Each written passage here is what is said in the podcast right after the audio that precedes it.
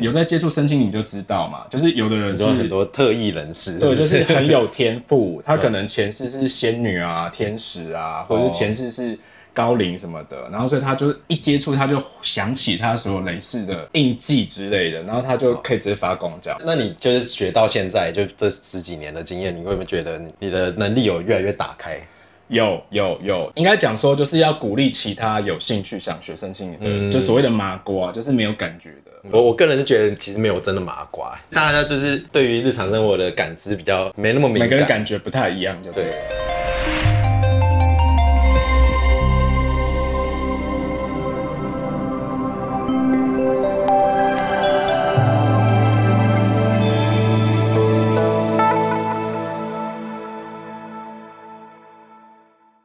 大家好，欢迎收看和收听吴波的频道。啊，我们这个频道有更名过，这件事叫健达小爹。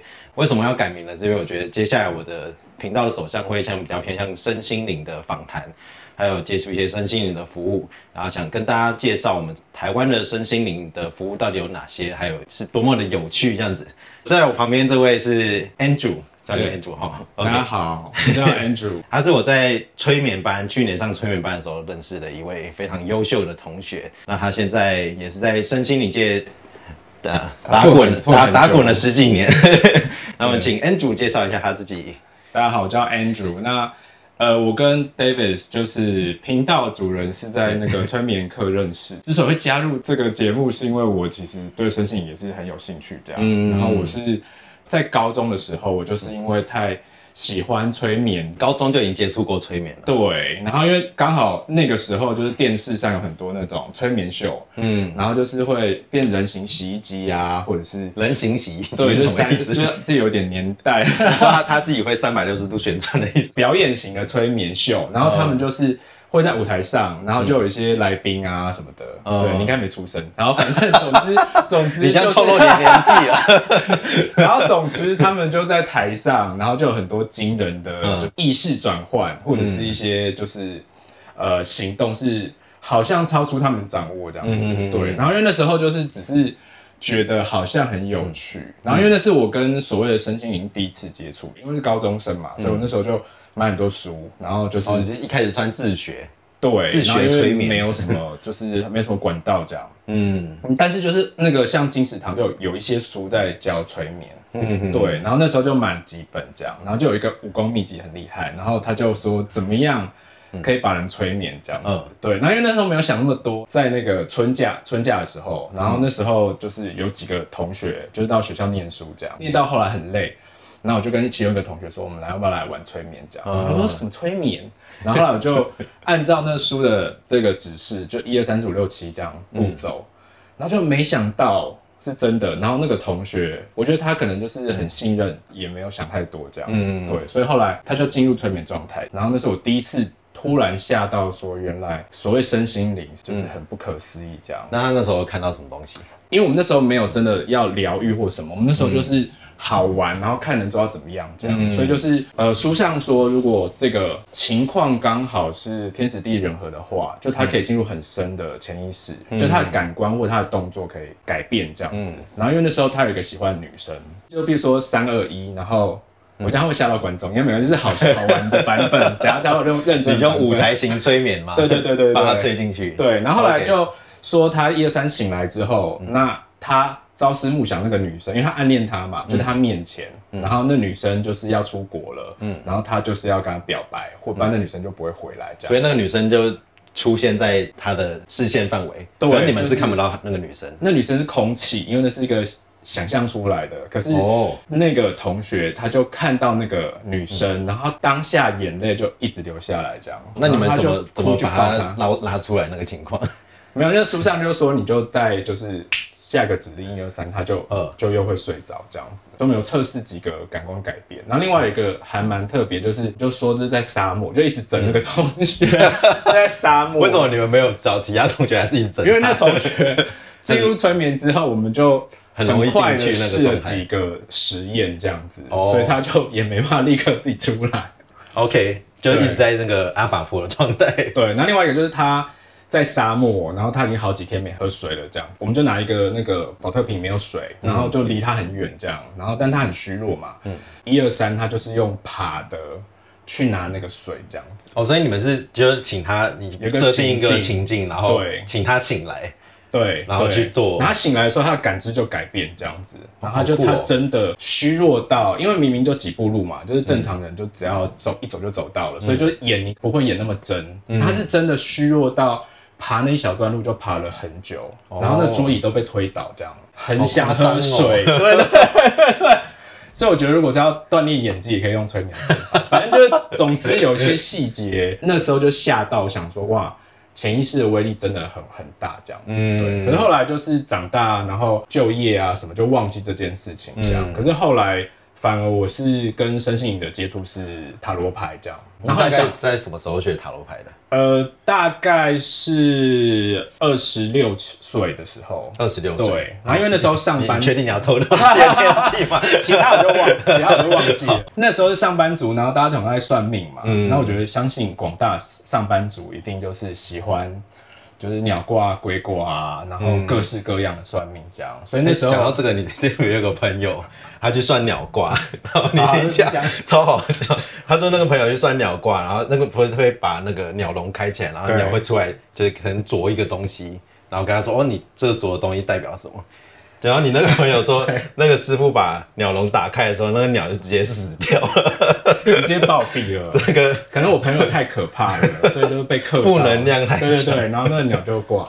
有机会可以请那个朋友来直接讲这个故事。好，对。好，我们继续刚刚讲到，然后反正就是各种算命，因为那时候我在想说要不要就是出国念书这样子，然后后来反而就是因为理智脑就觉得我不能只信一个，因为一个两个叫我做这样子，就是就我们在研究里面对。讲信度跟小度。对对对，所以后来我就想说，那我就找七八个，然后来做个统计数字这样，嗯。然后所以我每个都问他说，那你 yes and no 就是几分之类的这样。嗯后来呢，就竟然是平手，就是要出国念书跟不去出国念书是差不多的这样，嗯。那我就有点崩溃，那怎么办？然后后来有一个呃，我们同事是 PR 的经理这样，然后他就说有一个很会算命的，然后他是一周刊苹果日报盲测第一名最准最准的这样，然后他是一个塔罗牌老师，我没有特别想学塔罗牌，但我是想要找他算，嗯，因为我想说他应该就是第一名，第一神算人。生指引，这样。对，然后后来就打去，他就说，哎、不行哦，就是要排队排了，排到半年以后。然后后来用各种方法想要就是靠关系，靠关系，完全没办法。但后来他就有一个公告，就是说他有开塔罗牌的课，这样。哦，你就直接上课。对对，我想说我没有那么想要当塔罗牌老师，可是我就去上他的课，然后就跟他预约插队这样子。就是课后给他咨询，对对对对对。就可以偷偷算。就后来他的课就变成是，我就很着迷这样子。就本来只是想要算命，可是后来就觉得，哎、原来占卜啊，或者是这些就是很有很有意思这样。那、因为那个老师后来也教一些什么萨满的一些巫医啊，还有这个水晶脉轮排列等等这样。哦所以那时候就开启开启你那时候学的是韦特牌，对不对？维特牌，对对对对对。然后我听说你学了一年，对，因为我其实是就是很资质奴钝就对了。不是吧？他的课程本来就是开一年，不是吗？哦，不是这样，不要，反反正我觉得 课程本身是很扎实啦，对。嗯但是我我那时候是特别奴钝，也没有错，就对了，就是就是很驽钝，有在接触身心你就知道嘛，就是有的人是很多特异人士，对，就是很有天赋，他可能 前世是仙女啊、天使啊，或者是前世是高龄什么的，然后所以他就一接触他就想起他所有类似的印记之类的，然后他就可以直接发光这样。那你就是学到现在，就这十几年的经验，你会不会觉得你你的能力有越来越打开？有有有，应该讲说就是要鼓励其他有兴趣想学生心理的，嗯就所谓的麻瓜，就是没有感觉的。我觉得就是他是真的是可以，我我个人是觉得其实没有真的麻瓜，大家就是对于日常生活的感知比较没那么敏感每个人感。觉不太一样，就对了。对好，这蛮有意思的。后来反正就是从那边开始就学了占卜啊，然后后来特别吸引我的是水晶疗愈这样。嗯，然后因为我记得在那个时候就大概十年前嘛，就是水晶没有那么盛行，这几年感觉身边朋友都开始会玩水晶啊、碰水晶啊，然后连那种很稀有的原矿。他们都会买这样。那因为后来有在拜另外一个老师是特别教水晶疗愈的，嗯，对，那水晶网格，你说的，对对对，他就是呃用不同水晶来结一个阵，嗯，然后他可以用远距啊，或者是说用这个正的能量来去做身体或者是。其他层次的疗愈，后来又学很多跟水晶相关的疗愈技术，这样子。嗯，对对对对对。你们看我们后面他有带一个小骷髅，你要跟他他他 say hi 吗？可以跟他沟通一下。这么快这么快就这么快讲到这个地方吗？后来其中有一个最有吸引我的，就是最特别的是，就是刻成裤头的水晶。我相信可能不是每一个朋友都有见过，但是可能有一些朋友有见过，这样就是它是里面特别高频率的呃水晶，然后它是来自于像亚特兰提斯之类的文明的技术，就对了，所以就是它是不是可以连到一个很跨维度、高维度的意识？对，就它可以连到跨维度的宇宙的意识体。然后我觉得很特别是，他们每个还是有自己的个性，对，它就是自己的名字，对对对，它每个是一个个体，他们又是一个集体意识，这样。很有趣，因为我就是我现在在师座送钵的地方，那个老师因为他的关系入坑接触到水，然后就是我们现在教室也充满了各种水晶骷髅，整个能量场就会觉得很不一样了。一般人看到骷髅头就会觉得是那种可怕，代表死亡啊，然后他们会觉得很恐惧。我自己也是一开始这样子，然后后来接触发现，哎。其实你去跟他连接的时候，会发现事实上不是这么多恐惧的东西在里面。对对，还有它其实可以帮助你接一些灵性的开发，然后可以连到一些不同的资讯这样子。因为不同文文明里面都有是对于死亡，所以像像西藏或者是墨西哥，他们的那个裤头啊，其实是并没有那么可怕。人的头骨它是就是有记载很多 DNA，所以就是。所谓它有一些 DNA 是可以连接到灵性的维度的，人死了以后剩下的骨头跟它的灵性是有连接的，这样，嗯，所以它刻成水晶骨头也是有一点那个的用意在，这样，对，很有趣诶。之前你说你有去算是朝圣嘛，就是出国去拜访一些大师们。呃，某一些身心灵的这个怎么讲，爱好者嘛，就会喜欢去一些就是灵性的圣地，像印度啊、不丹啊，或是美国有一些那个能量漩涡，就是在 Sedona，在亚利桑那州这样。我们台湾不是有个南港公园？有，不是阳明山也有那个金字塔？对对对，就国际认证能量场很好的。对。我是没去过，想去看一下。所以你去那边的时候，有发现什么一些特别或有趣的事情吗？我先讲不丹好了，它就是虽然说去比较困难，因为它有一些限制，就是你要升旅行团，每一天每一个人要消费一千美金以上，我记得一千美金，对对，所以它你不能自由行，所以它门槛比较高。西藏有一个那个成就者叫莲花生大师，然后因为他在不丹有很多修修行的洞穴，然后因为那些洞穴或者是寺庙。它里面就有他当时修行的能量，这样。嗯，哦，你就是去朝圣他之前修行过的地方。那其中就有一个虎穴寺，它就是盖在半山上，莲师之前在那边修行，然后后面的人弟子把它盖成寺庙，这样。嗯，他就是爬上去就要六七个小时，六七个小时，哇，没有什么健康步道那种，就是都是碎石子啊、泥巴地之类的。嗯，对，爬上去就是一个考验，好辛苦哦。对，然后一天还要花一千美金。对，天哪！爬上去，然后后来就一切都很棒，因为就感受那个能量。但就我爬下来完全没办法，因为爬下来又要五个小时，对，很累，腿超软的。他也没办法在上面扎营之类的。好像有人可以在上面过夜，但是应该不是太舒服的那种过夜，就很困难那种，有点像类似在模仿他苦行僧的样子。对。然后你说你还有去过印度，对不对？第一次去印度是二零一八，然后因为那时候就是刚好有一团我们水晶老师，然后因为刚好他是藏传佛教所谓密宗的佛教徒这样，然后我们就去朝圣，然后先去那个菩提迦耶，佛陀得到成道的地方，就那棵菩提树。对对对对对，在那个那个地方就非常的有感嘛。啊，后来我是变成佛教徒，可是一开始我没有。这么的没有那么虔诚，没有那么虔诚，对，只是一个身心灵爱好者。好，这边可以跟大家透露，我就带我的水晶头骨，就是水晶骷头两个小的这样，然后在那个 会不会被抨击？会会被抨击？好，就这个先不要提，没关系，我们很 open minded，不要不要批评。就一开始只是这个身心灵的这个角度去这样，但是反正总之就是。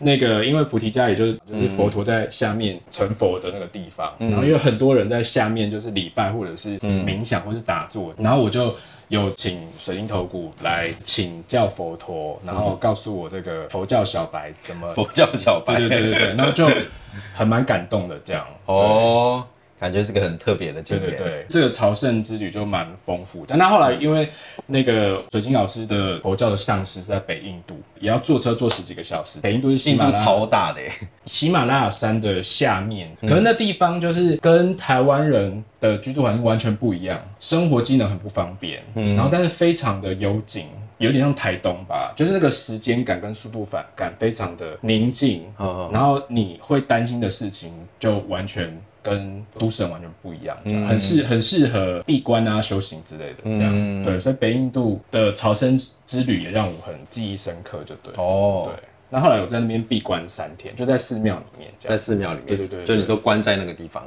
对，它闭关就是你进去的时间跟出来时间中间就不能出来，然后也不能见到任何人这样。那它那个就是护关的会有一个就是帮你送餐的这样，那你哦只能见到他，但是你不能出来这样。对，哦，所以你是关在一个小房间，对对对对对对。好像在坐牢 的感觉。